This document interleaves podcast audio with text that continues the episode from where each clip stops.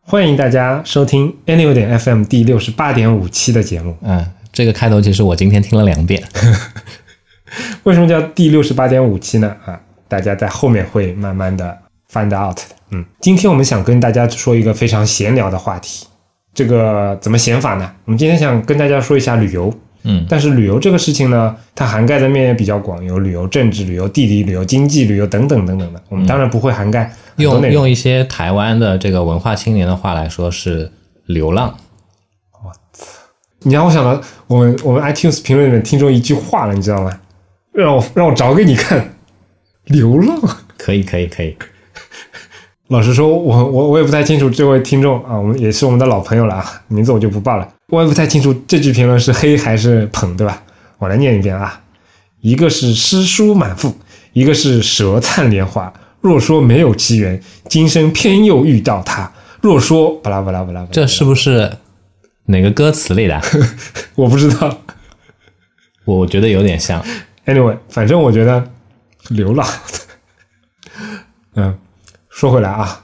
为什么要说旅游这个话题呢？嗯是因为我上周犯了一个重大的错误嗯，道歉。啊，道歉。对啊，终于可以道歉了，非常对不起所有 Anyway 点 Post，也就是安妮微邮报的订阅者们。嗯啊，我在第三十一期邮报里面写错了一个标题，李昂的那个专栏文章，也就是软影像的第四集，它的正式名字标题应该叫做《新宿相机购买事件》是吗？加了几个字啊，啊，应该是吗？应该叫新宿卖相机事件。哦，慢慢慢想，对对不起，对不起，我一激动又把意意思搞反了。嗯当时是一顺手就粘贴了上一期专栏的那个题目，嗯，切腹。这期录完再切吧。嗯，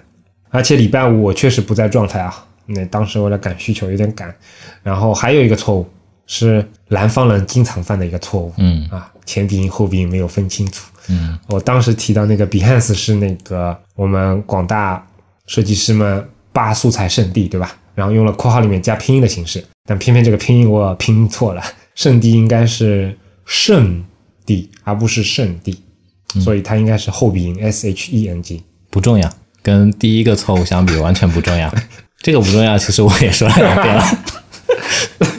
嗯，趁着前面那个话题啊，就是利昂在新宿卖相机的事件，所以我们今天就想聊一聊那个相机啊，不聊聊我们旅行时候的所见所感。对对对对对，因为你在那篇文章里面，其实你详细介绍的是关于比如说那些那两家那个一号店、二号店的那些故事嘛，对吧？其实也没有很详细的说啦，哎因为没有很详细嘛因所以为本报的篇幅有限，对吧？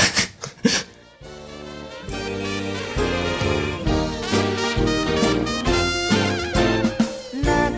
川に浮かぶ夕日をめがけて小石を蹴ったら靴まで飛んでジョギングしていた大工の頭に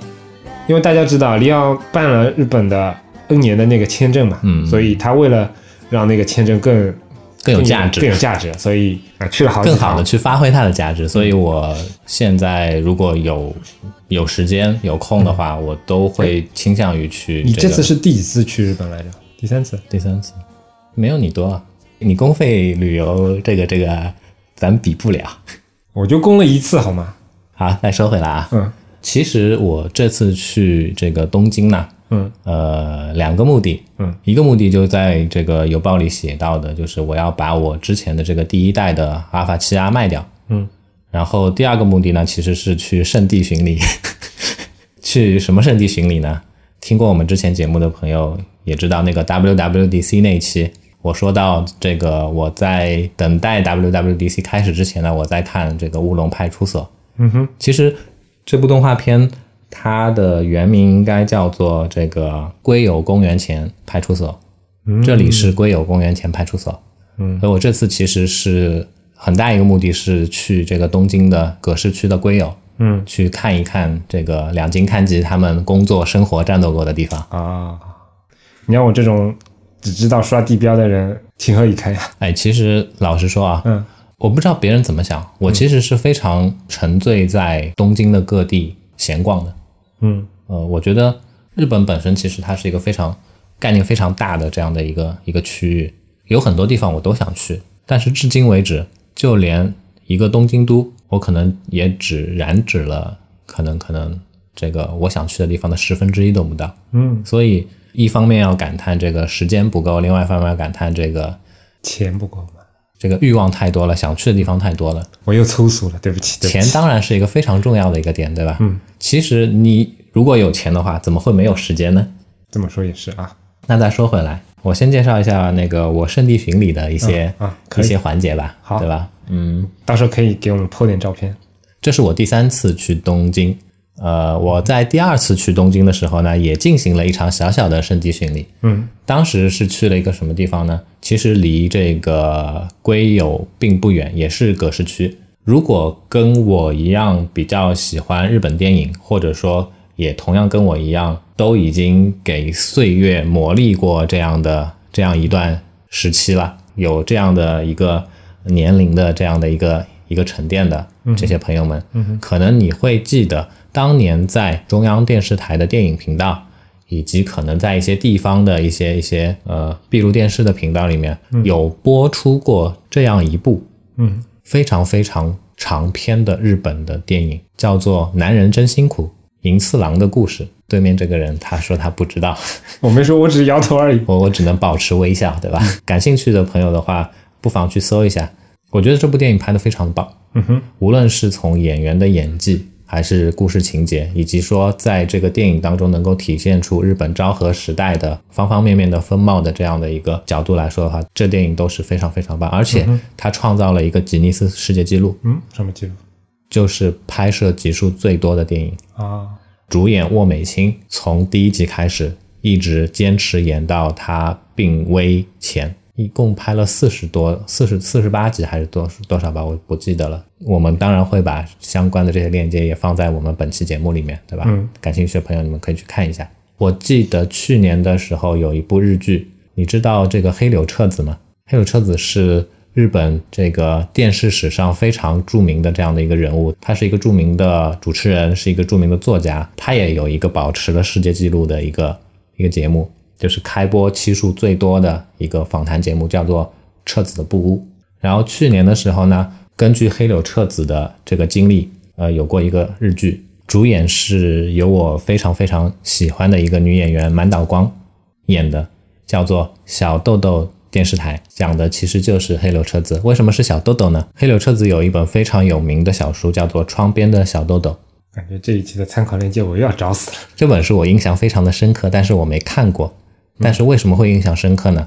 又要回溯到我当年在贝塔斯曼书友会打工的生涯了。嗯， 当初我作为一个无良商人，对吧？嗯，我我向这个来到我们书友会的非常多的这些姐姐妹妹，嗯，去跟他们推销我们的书籍的时候，挂在嘴边最多的几本书，《窗边的小豆豆》、嗯，《幻城》、 《梦里花落知多少》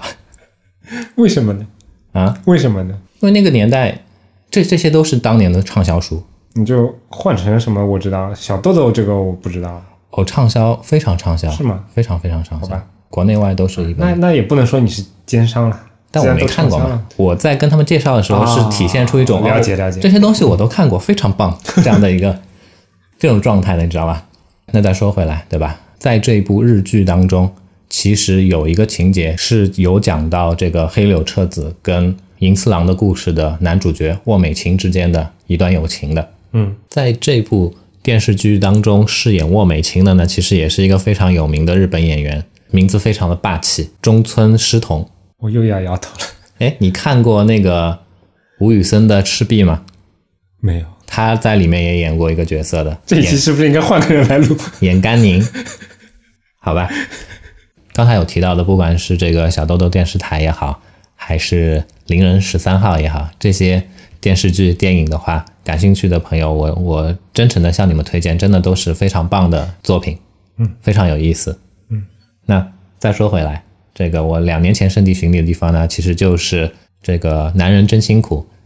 银次郎故事的故事的发生的这样的一个背景的地点——东京都葛饰区的柴又，柴又那边的地势天参道很好玩，真的很好玩。其实我们也没有待非常长的时间，我们从这个我记得是要坐这个捷阿的某一条线才能到那边的，所以对于我们这个只买了东京都营地铁的这个三日票的大陆游客来说，其实不太友好，对吧？捷阿的这个票要重新再再花钱再再再去买一下，但是柴又那边真的是至今为止啊，我觉得还是保留了非常好的这个就是所谓的拿这个两津勘吉的话来说的话，就是还是非常好的保留了这个这种江户风味的这样的一个地方。 我觉得你都可以去录灭茶苦茶了。 没有没有没有，这个不鸟丸入一先生，他在他在这个等一下啊，为什么你你这个念法让我觉得有一些很搞笑的意味 在？不鸟鸟丸如意，我是南方人嘛，对吧？ 不鸟万如一先生，他在这些就是文化艺术方面的这样的一个修养，嗯，或者说造诣，嗯，我还是远远比不了的。啊，对你你跟不鸟丸如一先生的差距跟我和你的差距其实差不多了。那倒未必。 Anyway，你可以在这个地势天参道两旁的这些比较有特色的这些小店里面买一些当地的一些美食，比如说非常有这种这个日本特色的一些裹着这个豆沙的这样的一些糯米的小团子啊什么的。我本人是非常喜欢吃啊，因为你知道我们这边江浙这边的话，其实也是也是有吃这种就是糯米食物的这样的传统的嘛，比较合我的口味。嗯，然后可以去参观这个第十天的这个寺庙，我觉得还是呃日本的寺庙给我的感觉真的是跟在国内的寺庙是非常非常不一样的。嗯我是一个。我是一个非典型的基督教徒，但同时呢，我也我哇哦也你是要一个第一次在节目当中透露他的信仰了。好像说过，其实我内心深处还是一个对鬼神之说不那么的这个有这个敬畏之心的这样的一个人。嗯哼，其实之前我跟杰杰我们在这个平时的聊天过程当中，如果有涉及到这种就是跟呃国内的这种寺庙也好。宗教信仰也好的这样的一些话题的时候，都是抱着一种非常轻蔑的这样的一个态度的。打个比方说，这个这个这个静安寺， 是吧？但是在日本的这些寺庙，真的给我一种至少庙宇的本身的这种外观展现出来的这样的一些感受，嗯是给我一个非常非常净化心灵的这样的一个一个感觉的。说到外观，从我第一次去日本的那种感受，因为我其实自己对建筑是完全没有研究，完全不了解这一块，我只能有一种自己的这种感受。但你你知道，就是我我我从小是长在城隍庙附近的，上海城隍庙，我也是，对吧？嗯我我肯定比你更近了。差不多吧。 Anyway，反正像我是八十年代中后期出生的嘛，对吧？所以我是看着城隍庙从一个本来没有那么多商业意味，到商业过度开发，以至以至于到现在成了一个，反正来上海要几乎是对于普通人来说必去的这样的一个地方。小时候其实没有这种感受，但当我长大之后，我会觉得真的，觉得这个过程是有一些失落的。在这个开发的过程当中，我没有觉得这个城隍庙本身它变得更好，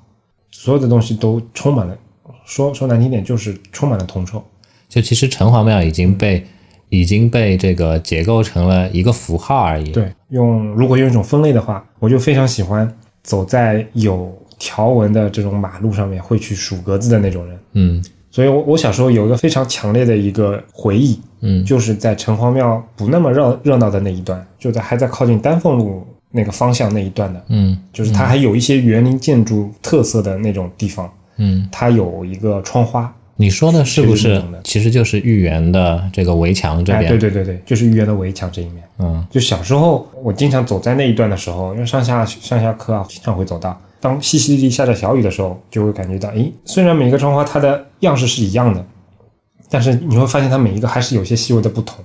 而且它上面有一有多少有一些历史的痕迹。这种东西是有些这个坏了，那个旧了。走的时候无聊嘛，就会一直在盯着那些东西看。就这种这种趣味，我觉得是一个没有什么特别有意义的这种趣味。但是当现在我再抱着一个去怀旧的这个心态才你去看跑不到到那边去看的时候，根本看不到，全是二十一世纪之后可能新建的，或者说一些一些或许你要买了票去豫园里面，可能还对能够感受到一对些。包括它里面那些商场啊，以及原来那些建筑啊，给我感觉就是感官跟在日本看到寺庙真的是完全不一样。但是我想再跟你举一个反例啊，嗯，其实我们刚才在说的，无论是你去京都那天抱骑自行车路过的那些寺庙，还是嗯我自己在比如说这个东京闲逛的时候看到的一些路边上的一些大大小小的寺庙啊、神社这种感觉，但是它也有相反的东西。嗯哼，比如说非常非常有名的这个日本城隍庙浅草的雷蒙寺，那个地方其实也是一个商业过度开发的地方。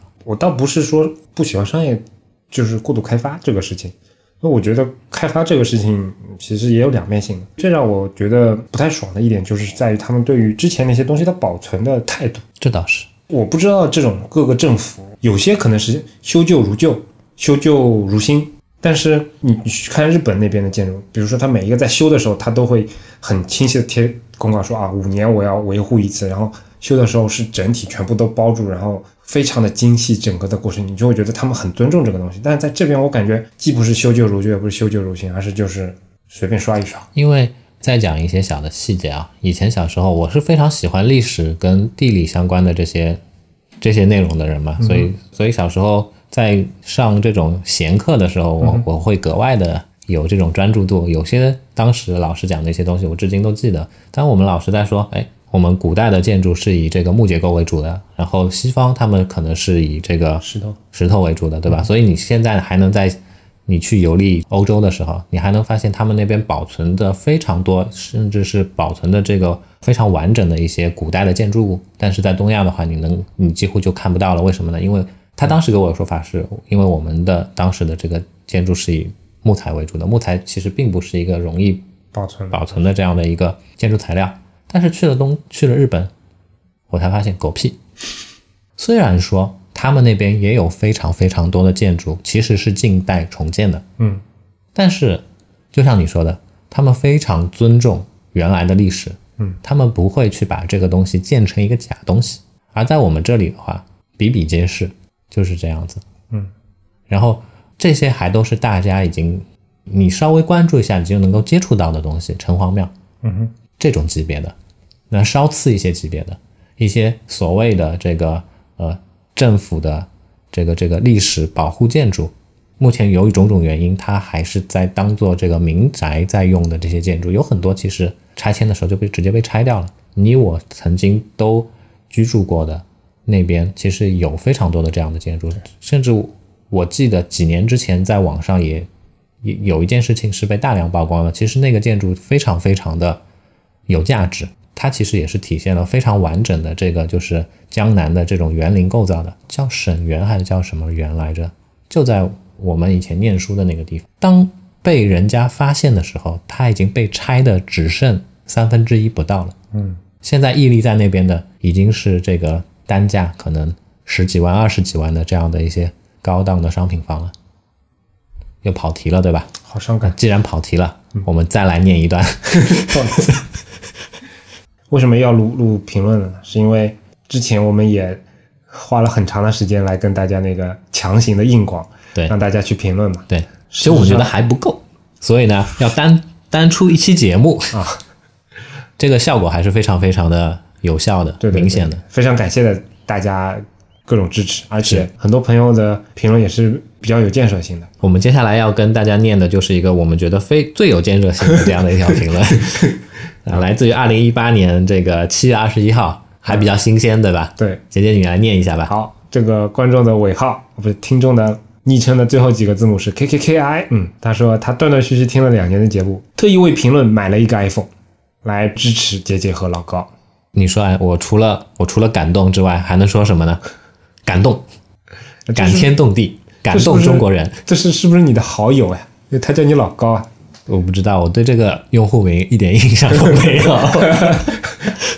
关键是他是特意买了一个 iPhone，嗯对吧？如果说他特意买了一个什么 PPTV 的电视机，我或许就记起来了。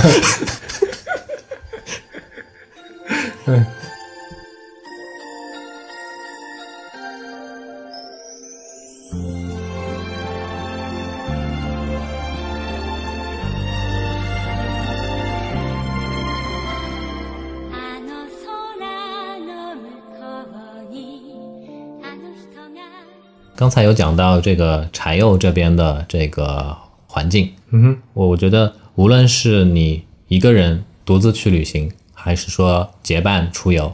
那边如果你时间够的话，真的非常值得去看一下。嗯哼，那再说回来说到这个这个，我最近的这一次，嗯哼，我真的去了龟友公园，嗯哼，但是公园前没有派出所。 啊，但是呢，龟友的车站附近以及龟友公园这里，真的是坐落了非常多的龟友公园前派出所的这部动漫里面的这些角色的雕像、铜像。这让我想到我们上次去的那个哪个？伦敦的那个，你还记得吗？国王十字车站哦哦哦哦哦哦也是类似的情况，对吧？哦，那个九又四分之三是吧？啊，对我印象特别深。然后跑到那边，我跟林阳其实都也没有特别的强求这个地方，对吧？对对对但是当时酒店就在那个那个 Kings Cross 旁边嘛，然后但是跟我们跟我们希望的哎，我印象特别深，我当时还问了两个啊啊啊两个警察，我操，第二个还是一个黑哥们儿，我记得的。我们是不是种族歧视了？没有吧？然后问到第二个之后，他就他就很随意，感觉一一天也被问了一百万遍的那种，然后就跟我指了一下那个方向，其实没有这个地方。然后反正你要拍照你就去拍照，大概就这个意思。 啊，你继续，你继续。但是龟友这里呢，其实跟这个 Kings Cross 的这个车站还是有一些些不一样的。嗯，就是他们那边虽然这个派出所，哎，南方人对吧？这个翘舌不翘舌， 这些东西都是很难掌握的。 派出所虽然是虚构的，嗯，但是整个龟友，其实你如果呃稍加留意的话，你会发现这部动漫的影响力有多么的巨大。嗯哼，呃两津勘吉以及他的好朋友们的这些形象，会出现在龟友的这个角角落落的非常多的地方。嗯哼，这也不奇怪。其实大多数的一些动漫产品在日本，对吧？如果产生了一定影响力的话，在当地其实都会变成这样的一个城市形象，或者说地区形象的这样的一个呈现。嗯，无论是这个叫什么来着，青山刚昌的老家，还是青山刚昌老家在哪里啊？鸟取县还是哪里啊？忘记了。反正也是一个相对来说不是那么的主流会去的地方嘛，但是就是因为有青山刚昌，所以有非常多的一些动漫爱好者他们会专程过去，对吧？或者说是像那个叫什么来着，《鬼太郎》的作者他的家乡，你你去也会发现是这种现象。再举一个比较近的这样一个例子，或许是我第四次圣地巡礼会去的一个地方，什么地方？不知道你有看过这个这个动画片吗？叫做《少女与战车》。没有。如果你既喜欢少女，既喜欢穿着水兵服的少女，又喜欢这个二战时期的一系列的这种战车的话，不妨去看一看。我已经上瘾了。我感觉我们可以组织 anyway 点 tour，对吧？ 哎，好主意，你想带大家去那个圣地巡游？好主意，好主嗯意。好，那个关于圣地巡礼，对吧？那大概我们今天就先说到这里哎。其实说到圣地巡礼，对吧？嗯，我觉得呃其实我们可以接到下一段的。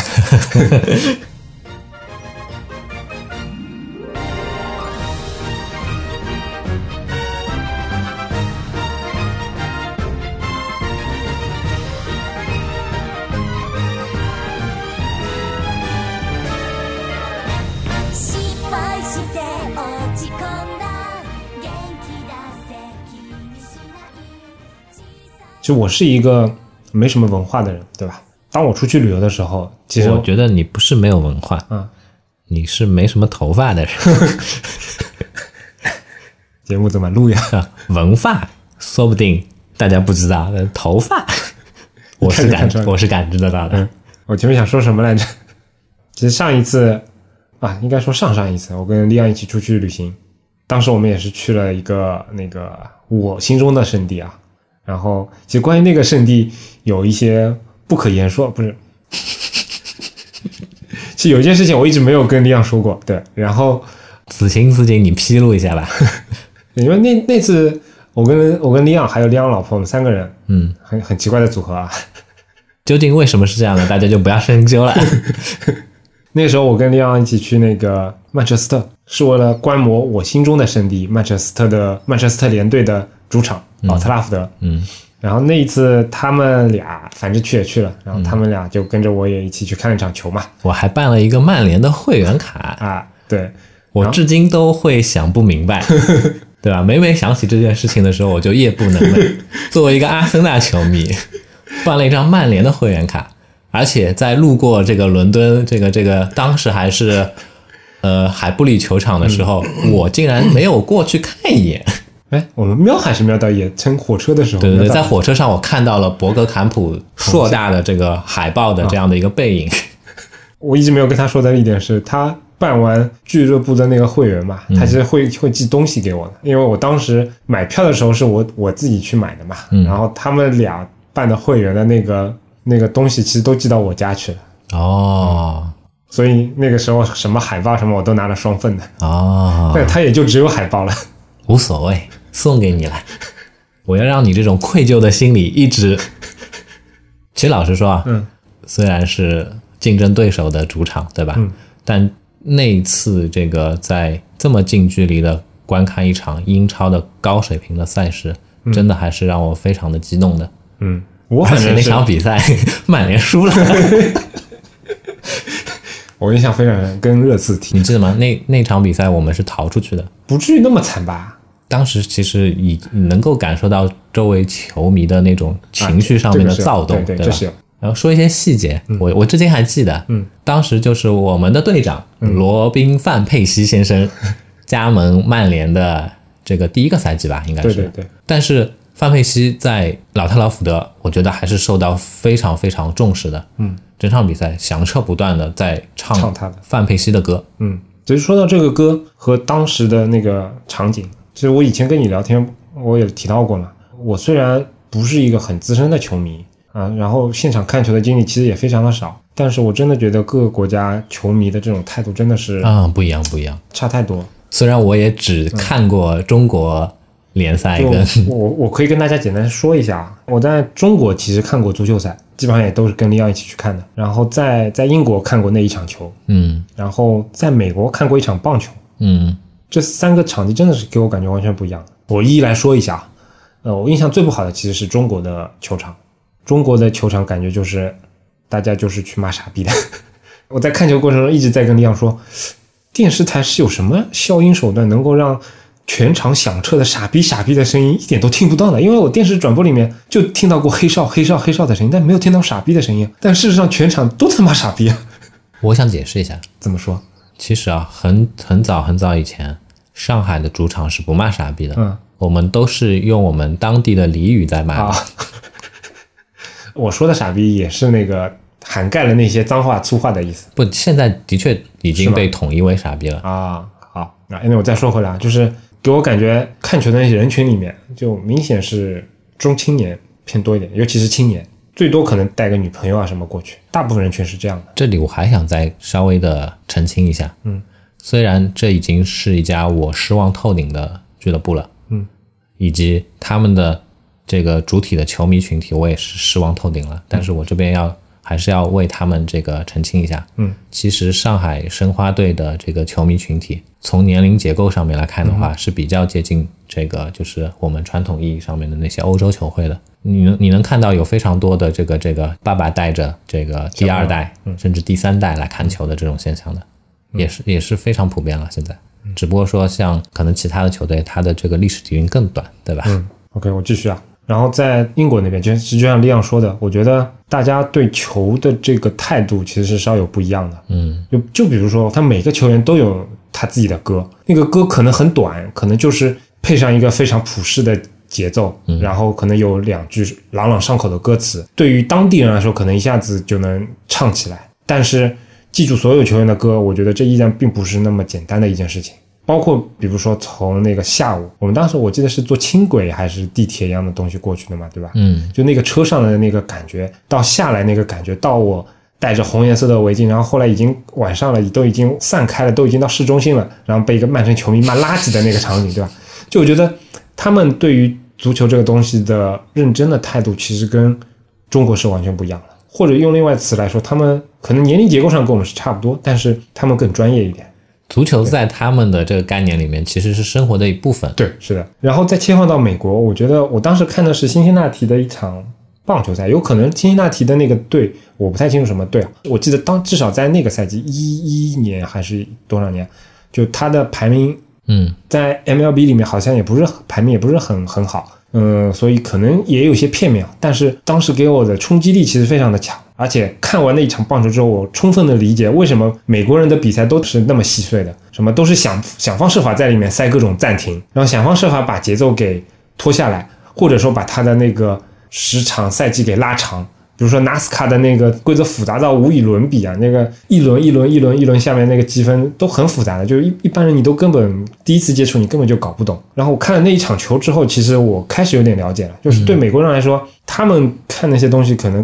真的是非常泛娱乐化，或者或者说社交化。前面我提到说的年龄结构，不是为了跟英国那边产生比较，而是说跟美国产生比较，因为我觉得在美国那边这个年龄结构真的是跟人口差不多，在中国这边最多，比如说带个老婆，带个小朋友，在那边基本上都全家出动的。一开始我觉得有点感动的，你知道，就是哎，我觉得美国人民很爱体育啊，这么小个小朋友，一岁多的小朋友就穿着当地那个球服， 然后全家人都一起嘻嘻哈哈跑过去，这得从小就培养他热爱体育的这种感觉，我觉得挺好的。但是到了场内之后，我发现他那边更多的把这个看球作为一种社交的途径，平常看球的都会注意到，比如说他在暂停的时候都会搞一些活动，对吧？哎，有啦啦队，然后有那个镜头在那个那叫什么 kiss cam，镜头在那边找情侣或者像情侣的人，对吧？嗯。然后你被拍到了就一定要亲嘴什么的，对吧？然后我当时去那场还有一些老鹰的表演啊什么的，就是这些非常娱乐化的东西，其实是给你充分的时间去去消遣的。嗯。另外呢，当时我坐在旁边的人的聊的那个感觉也是这样，我印象很挺深的，就是刚坐下来的时候，旁边坐了一对老夫妻，五六十岁吧，可能那种的。嗯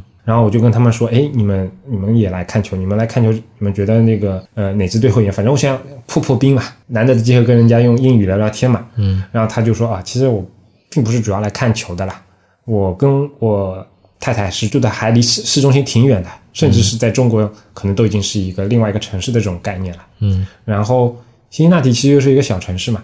然后我们来看球，主要是因为为了跟在城里面念书的儿子去聚一聚，嗯，然后可能每两个礼拜或者如果有球的话，可能就会来聚一聚，既能看看球，然后又能聊聊天。然后他儿子可能是有课那一天，嗯一直到大概可能打了几节之后，几局之后才出来的。出来了之后，坐在他他们旁边就开始聊天，然后我就开始观察他们的那个看球的那种感觉嘛，就基本上以聊天为主。然后那个球突然之间大家欢呼了，然后维亚纳也哦拍拍手，就你可以想象这种非常放松、轻松的这种环节，你观察下来是周围都是这样的情况吗？对，，很多都是这样的，包括比如说在那边买吃的东卖吃的东西的那种规模，我感觉也比英国跟那个中国这边要更强了一点。你知道啊，在在英国那边好像基本上也就中场时间，你到跑到那个看台、嗯下面那一层，呃虽然也也有卖啤酒啊，有什么东西的，但在美国那边其实就像以前我们。国内这种临临街卖小小商品的那种一样，就是就是有一根袋子带着，然后有两个那个盒很大的盒子，盒子啪一开，里面都是吃的东西。他就在那看他旁边走来走去，然后大家一看到诶有有好吃的，然后就挑一碗，然后一边吃一边聊，一边吃一边聊，就这样了。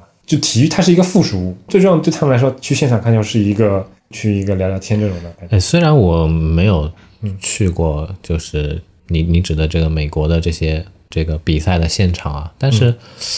可能我印象当中，我觉得可能也未必完全是这样子的。可能的确是会有非常多的家庭以这个看球、嗯、看比赛这样当做是一个当做是一个社交的这样的一个载体，但是我相信应该还是有非常多的就是为了去看球而去的这样的人吧。嗯打个比方说，你看 NBA 的比赛的时候，就像你说的，有时候这个转播会切到这个呃观众席的时候，你们也会发现他们有很多是全神贯注在看比赛的人，对吧？然后再打个比方说，哎，我们我们小时候看《老友记》里面这个 Chandler 跟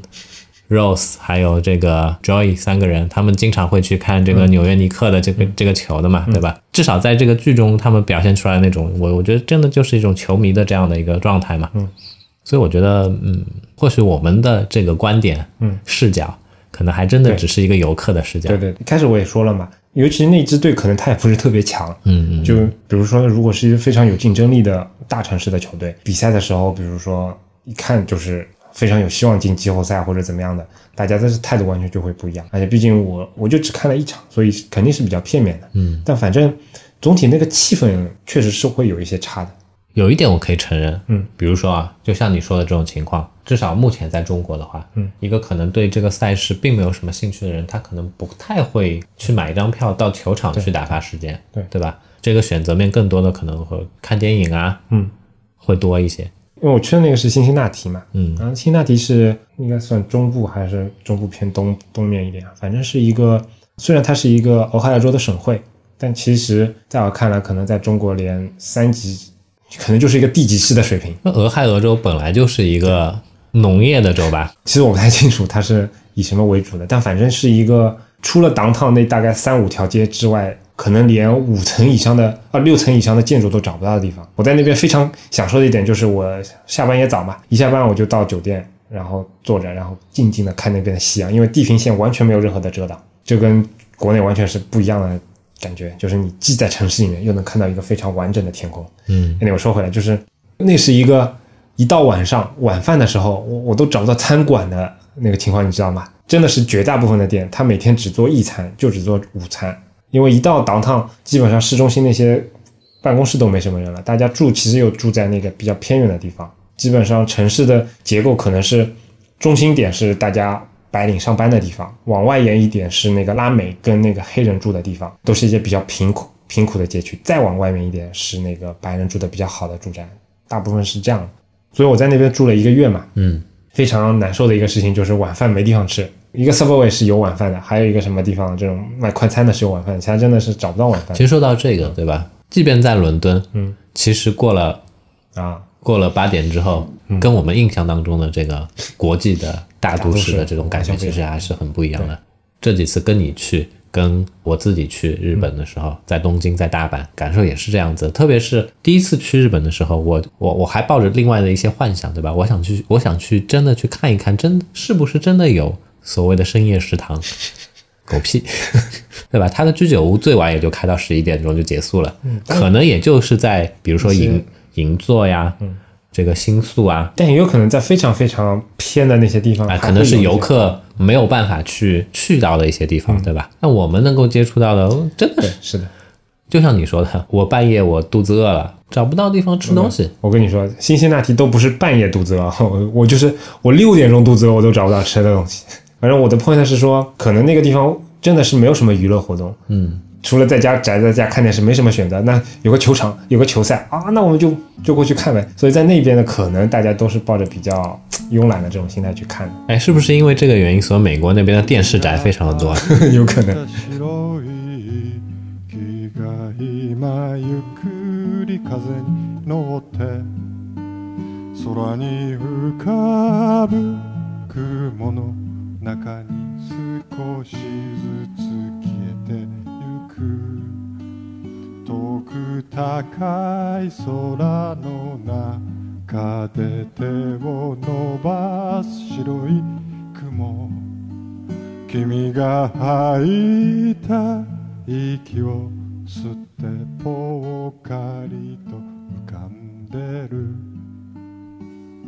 说到辛辛那提，有一件事情我是属于想起来有点心有余悸吗？心有余悸，哦，其实有两件事情心心心有余悸了。啊第一件事情其实是我觉得，我当时去辛辛那提的时候还不会开车嘛，但在美国你知道不会开车其实挺惨的，嗯呃，因为他们那边下班比较早，我其实是去出差去的，呃下班比较早，比较早没什么事情呢，我就闲逛呗。但那边日落又特别的晚，九点九点钟才开始落日，但是呢，日落的速度很快，就是到九点半基本上什么都看不见了。我本来是想去一个博物馆的，嗯，然后到了那边，哎，九点钟想往回赶了，然后到到九点半的时候，哎，我操，天黑了，走到了一个黑人街区，然后有一个拉美裔的人就就盯着我看，按照我之前的攻略，我觉得这是一个非常非常危险的信号，因为周围的全都是给我的感觉啊，就是一些无无所事事，在那边也没有什么工作，然后或者当然本来也是下班时间，但反正就是感觉是一些不太那么良的那些人聚集在那边小区里面，然后我从那边经过，然后那个人看着我的同时，他的同伴对着他笑笑，当时那个气氛，反正我是非常的后怕的，老实说，菊花一紧，你知道吗？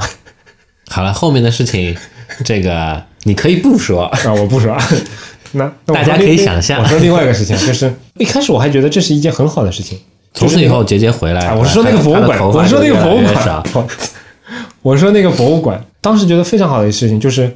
我跟我当时一个同事一起过去的。那个博物馆规模也不是也不是很大，是可能半天就兜完了。兜完之后，我们吃着饭就开始在那边周围的设施闲逛嘛。然后那边有一个在博物馆的地下一层，它有个儿童乐园。这个儿童乐园又不是国内那种就是只有小朋友能进去的，大人也可以进去的。我挺好奇，就进去逛了一圈，规模还挺大的。当时心想，这个这个儿童乐园做的真好，这才是这才是一个非常发达的民主的国家。我一定要把我的孩子也送到这种地方来。那为什么那个儿童乐园让我那么那么感受好呢？是因为在国内，比如说你在自然博物馆旁边造了一个儿童乐园，嗯你想也想得到它是什么样主题的，对吧？嗯教你模仿一些什么教师啊，教你一些做科学家的事情啊，教你一些做律师的事情啊，都这种风格的。但在那个儿童乐园里面，并没有说强调说一定要啊要做科学家，要做什么这种这么这么 high end 的这种工作，其实挺鼓励小朋友们去扮演所有种类的人的。比如说那里面最多的是可以开那个开那个吊车去扮演工人，嗯比如说他有那个小朋友的自行车、呃邮政的自行车去送送送信件，诸如此类的，都是一些在可能普世的中国人的眼光里面非常低端的工作的这样的一个一些一些工种，小朋友们都在里面去扮演这种角色。我当时就觉得这很好啊，就是我不觉得说这些工种就就没有意义啊。我觉得如果从小让大家都能有这个感受，有都能有这种学习的这种途径，让大家知道所有的所有的人都是平等的，我觉得这是一件很好的事情。我当时觉得这个很伟大，回来之后一直跟朋友说，我觉得这个很很厉害。直到有一天，有一个朋友跟我说，他说那个辛辛那提是黑人多还是白人多啊？然后我当时突然意识到了这个问题。那个博物馆就是在我前面说的黑人聚集的那个地方。然后辛辛那提是一个黑人数量超过六成的，这样看啊，嗯对吧？我觉得我不太认同，我觉得这样的看法，嗯这样的说法有有一点阴谋论。嗯，嗯我我我反正继续说完啊。嗯我觉得他这一说让我其实有点后怕。嗯那我觉得如果他是真的话，这就不是说这个国家是发达还是说民主还是怎么样了，因为因为我现在也老实说，我现在也回想不起其他的那个那个博物馆或者说那些儿童乐园其他一些细节，就去证伪或者证明这个阴谋论，我觉得我现在肯定是没有能力去做到了。有这种基础论调在，呃确实让我感觉心里有点后怕。为什么我说是有点阴谋论啊？嗯，我现在的想法嗯跟你就说你一开始那个想法，我觉得还是蛮一致的。嗯我觉得这是非常有必要的，嗯甚至是说我们现在国内的这些就是幼儿或者青少，甚至是青少年教育里面非常缺失的这样的一个环节。一方面是所谓的这个这个，无论你是做什么事情的，人人应该平等的这样的一个概念，对吧？嗯另外一方面，也就是说，其实我们小时候也是被这样的一个思想、这样的教育灌输着长大的，就是你长大了，你要做伟大的人，嗯哼什么是伟大的人？拿我非常崇敬的这个电影艺术家，对吧？香港电影艺术家史蒂芬周先生在某一部电影当中的一句台词来说，就是医生或者律师，是吧？这种角色是伟大的人。我们小时候概念都是这样子，科学家、政治家，对吧？我我小时候梦想就是当一个医生或者律师，对吧？ 但是呢，其他的一些可能说偏向这种底层的或者说基层的这样的一些一些职位职业，在我们小时候其实都是被过滤掉、忽略掉了。嗯我没有亲身经历过，我就刚刚在听你讲到的这些跟我们小时候的接触过的这些环节去做比较的话，你也会发现说，像你我小时候，我们在接触到的这样那样的关于你的未来、你的人生今后的这样的一些规划的这种状态的时候，能够有更多的相应的这样的一些概念的话，为我们自己的这个人生的重要的每一个阶段去下决定的时候，都会有更多的一些帮助吧。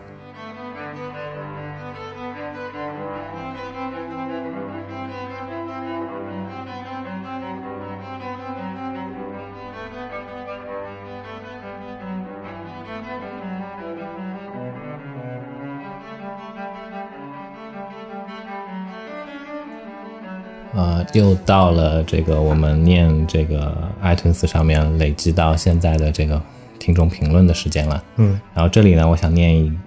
一下来自呃，时间太久了，它已经不显示这个具体的日期了，嗯只是显示来自两年以前的一条嗯建议。嗯给出这条评论的这位用户的这位听众的他的用户名叫做“我可是花了钱的上帝”。他的评论是：每期结束，希望附有本期节目的相关链接或关键词。嗯，这条评论呢，其实我已经看到了，也有两年的时间了。嗯，一直想要回应他，嗯所以今天终于给我找到机会了。啊，你说，这位朋友，如果你还在坚持听我们的节目的话，我真的，呃，或许你现在已经知道了，嗯但是呢，我还是想对你两年前的这个评论非常正面的回应你。我台从开播至今，从第一期开始就已经坚持给每一期节目提供相关的链接以及关键字，甚至节目内容提及的相关的图片啊这些东西，我们都会用链接的方式呈现给大家。你如果用泛用型播客客户端，也就是你在评论的这个 iTunes 的 Podcast 这个 App 上面的话，至少你能够看到相关链接和我们的 show notes 以及节目的简介这些东西，是不是？请善用好你的使用的工具。我来侧面反映一下啊。第一呢，我对于他讲的这个参考链接其实没什么没什么争议，对吧？但我觉得他说的关键词可能跟你理解的关键词不太一样。我理解的关键词是，打 tag 吗？哎，对，就是我在新版官网里面加入的那个功能呀。哦，另外一个问题是说你，也蛮会打广告的。然后另外一个问题，我觉得你不能怪他。如果从他讲的那个时间段，就两年之前的那个版本的那个 Podcast 那个 App 里面，那个里面直接查看 Show Note 的功能是很弱的，或者说它的体验是非常不好的。还好吧？包括那个时候桌面客户端 iTunes 那里面查看播客，就是它也有这个功能，但是这个功能也是一团糟的。桌面版的 iTunes 我不评价，但是两年前的 Podcast 我也在用啊。嗯，我觉得至少看 Show Notes 是没有什么障碍的，而且并没有像你说的那么麻烦。因为基本上我们的 ISS 都是我在管理的嘛。嗯其实我一直非常头痛的一个问题是说，主流的那些泛用型的播客客户端，虽然他们是叫泛用型了，嗯但事实上他们对于 ISS 里面那些 show note 的那个解析是不一样的，嗯因为大家知道 show note 它其实是一段可以是一段 HTML 的内容，嗯然后事实上我们本台的那个也是一段 HTML 的内容，它是可以加入一些格式的，嗯比如说那个列表啊、嗯段落啊等等的。但是不同软件他们对于这些东西的解析是完全不一样的。因为在我印象当中，其实这对于我来说其实是一个困扰。好吧，嗯趁此机会，对吧？我还是想跟正在听我们节目的广大的听众再啰嗦一句，嗯如果你想得到更好的体验，那除了已经在使用这个泛用型播客客户端之外呢，我觉得最最最完整的能够呈现我台节目每一期内容的这样的一个方式的话，就是去我们的官网。嗯哼，然后我们的官网呢，最近也正在要面临一个这啊，样不的要说一这个个，大已经版够本了，的够了，升够级了，。够了，够了。没有没有没有没有征集，没有征 集。在我们完成了这样的一个内部测试的环节之后呢，相信不久之后大家就能够看到我们全新的这样的一个呈现对，方式不的是一个八官网月就是九月，或者十一月、十月、十二月之前，反正肯定会有的。啊，我就喜欢你这样严谨 的态度，治学就是要严谨。对，嗯。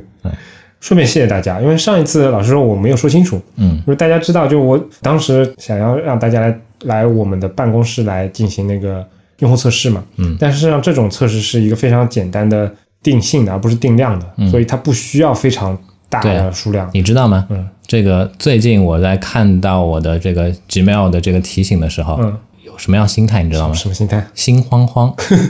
就数量太多，让你导致有一些。就让我在想，一个人一百块，一个人一百块，一个人一百 块。说回我们今天的旅游主 题，来一场说走就走的旅行，是吧？嗯，不行，这是一家我鄙视的公司。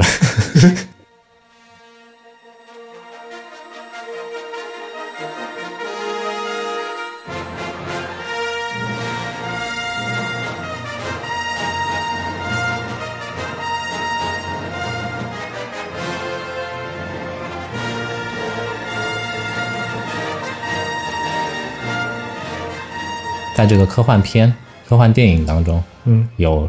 两种完全风马牛不相及，或者说完全不一样的这种未来。一种我是们聊过嘛？我记得有聊过，可能你忘记了。一种是乔治，嗯，一种是乔治·卢卡斯式的，哎，好像不是跟你聊的 ，sorry。一种是乔，嗯你继乔续，一种是乔治。我们南方人，嗯，念这些东西的时候，的确是有一些，对吧？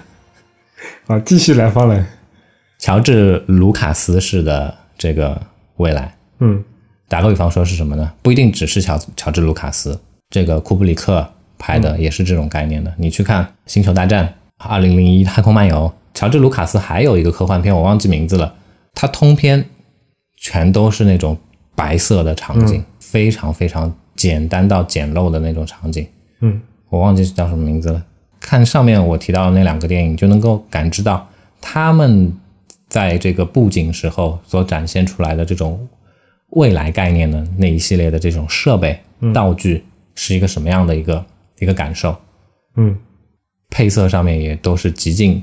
极尽简单，造型上面也是非常几何化的那种那种形式的。我觉得参考链接可以加一下。其实有一期那个集合，嗯不知道你听过那一期吗？他就介绍这些科幻小说啊，以及各种科幻艺术里面出现的这些视觉风格的分类，其实说的很专业的。集合一定比我们说的专业，因为它节目的这个形式，我觉得是非常好的，甚至是每说，期每个课题都能找到非常专业的。对对对，甚至是说我我们一直希望能够遵循他们的这样一个形式，嗯山寨一把的。如果我们以后有机会，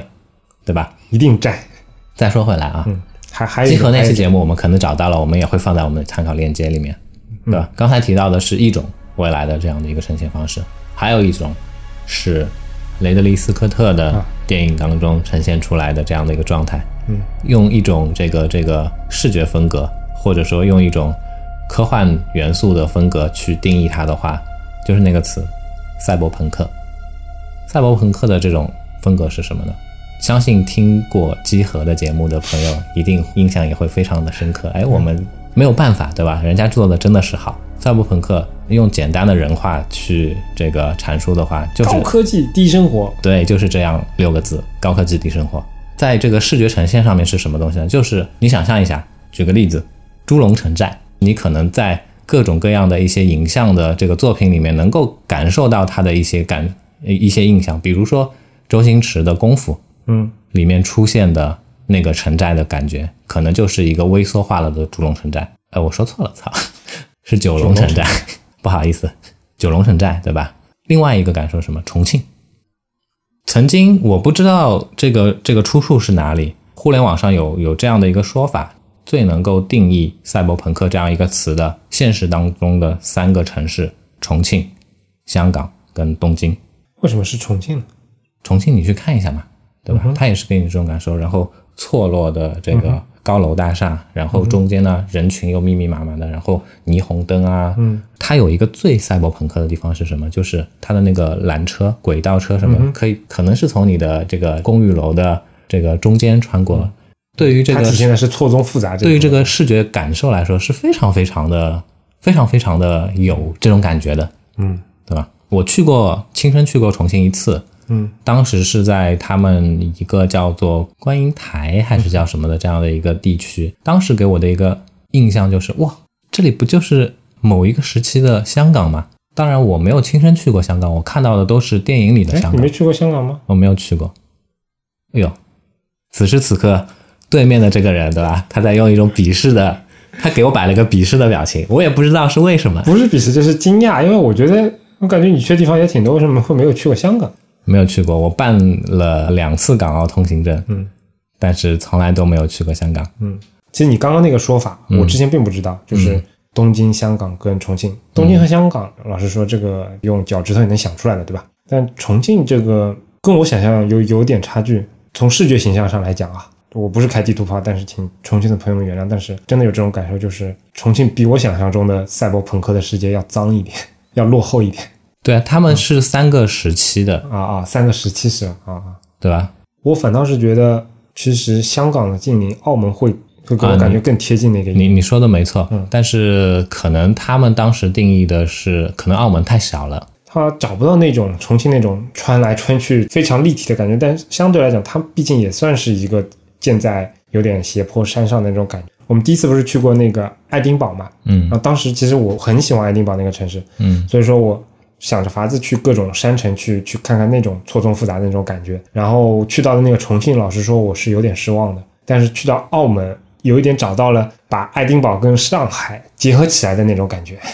所以我对澳门其实印象非常可好。可能每一个人在这个旅行时候对对的对这样的一个感感受受都是不一样，你接受很小的你接受的信确息实不一样都是非常主观的，对吧？对但对我来说，我那次去重庆的时候，一方面当然它的美食非常吸引我，这个我们先按下不表，对吧？我们说的说的就是一些城市给你的这样的一个主观的感受。嗯，我看到一些真的对我来说是非常不一定是科幻，可能是奇幻的这样的一种感受。嗯，比如说长达数千阶的那种那种阶梯的非常陡的这样的一个坡。我在上海从来是没有看到过嗯的，对吧？没有这种没有这种印象，所以对我来说就是非常的这个视觉的观感是非常震撼的。嗯，我在我在那边也不能说是待了很久时间，对吧？三天，每天都是这个非常非常浓烈的这样的一个，我不知道是霾也是还是雾，嗯，但是就是那样子，非常强烈的这种感受。然后在这个云雾之间若隐若若现的一些大厦，然后穿插出来的高架路，嗯，从这些经验上面去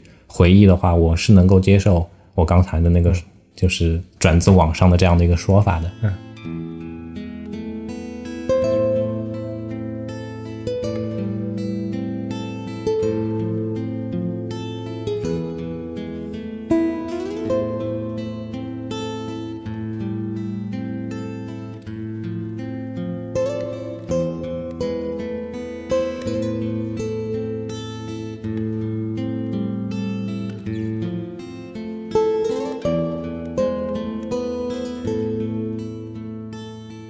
突然发现我们聊着聊着这其实是强烈贯彻了我台的一个跑火车，特点，对吧？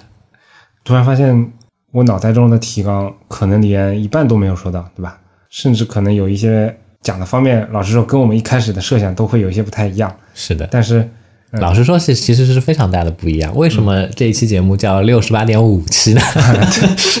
对，揭晓那个悬念的时候到了啊！啊，因为一开始的时候，我跟李阳是想我们要蹭热点，嗯，因为本周嘛，一个重大的科技新闻就是小米正式上市了。嗯，本台两位主创人员也非常荣幸的成为了这个小米公司的股微小东之一。微小股东之一啊。 然后我们想要聊一聊国内的这些手机，包括它的生产的厂家。其实我们说着说着，可能就、哎、我们是怎么从手机说到那个旅游的话题上面的？呃，聊 OPPO 嘛，嗯，对吧？嗯聊到 OPPO 在东南亚的对啊嗯这样的一个地推也好，或者说这个本地化的营销也好，相关这种呈现出来的这个状态，是老听众们肯定也知道嘛，我台的第一期正式节目其实就是关于我们当时在东京的一些见闻。第一次我跟利昂一起出去旅游的那次，那次见闻，其实旅游这个话题很多人都都会感兴趣嘛。到现在六十多集，其实我们没有刻意的去聊这个话题。嗯，那我们觉得本期可能也是一个比较好的开端，可以是去同时，我们觉得，呃，如果有机会的话，这个 Anyway 点 Tour 这样的一个活动，或许可能大概有机会成型一下。比如说我们的我们的第一个圣地的目的地就是那个牛禅， 是吧？之后，大家如果还对这种跟旅行，呃，旅行时的一些见闻有关的这个类型的内容有兴趣的话，我们或许会有针对性的在接下来的这个节目当中再去呃聊一些，嗯，对。也就是再开个新坑。好，那今天就先到这里吧。感谢大家收听我们的节目。如果你需要联系我们，可以直接在官网 anyway 点 fm 上留言，也能通过邮箱 hello at anyway 点 fm 来信。在微博、推特上搜索 anyway 点 fm 即可找到我们的官方账号，上面会不定期的发布一些即时消息，欢迎关注。同样，你也可以订阅我们的邮件组“安妮微邮报”，订阅地址详见官网头部链接。我们努力的目标是让你的听觉更懂视觉。为了得到更好的体验，我们比较推荐使用泛用型播客客户端订阅收听。当然，你也可以在网易云音乐、荔枝 FM、喜马拉雅 FM 以及企鹅 FM 上搜索 Anyway 点 FM 找到我们。同时，再次安利我们的官网，每一期节目内容提及的参考链接都能在上面找到。再见。拜拜。 「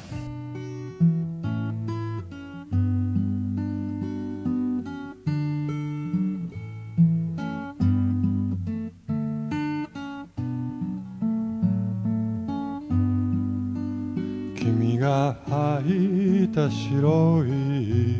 息が今ゆっくり風に乗って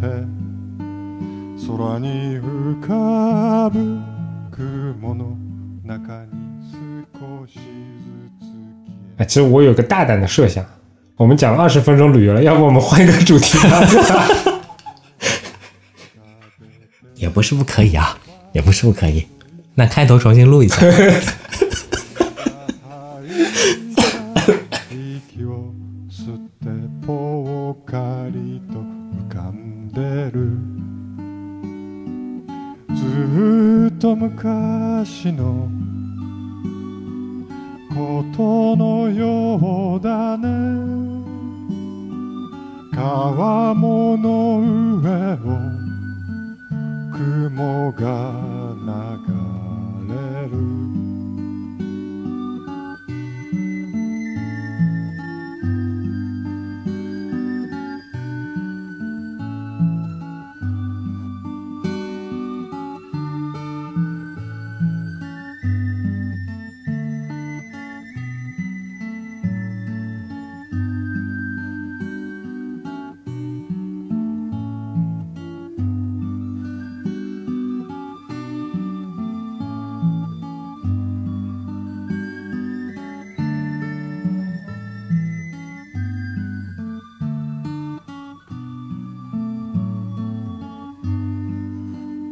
照り返す日差しを避けて軒下に眠る犬思い出もあの空の中に少しずつ消えてゆくこの空の向こう側にはもう一つの青い空誰もいない空の中でぽっかりと浮かぶ雲ずーっと昔のことのようだね川もの上を雲が流れる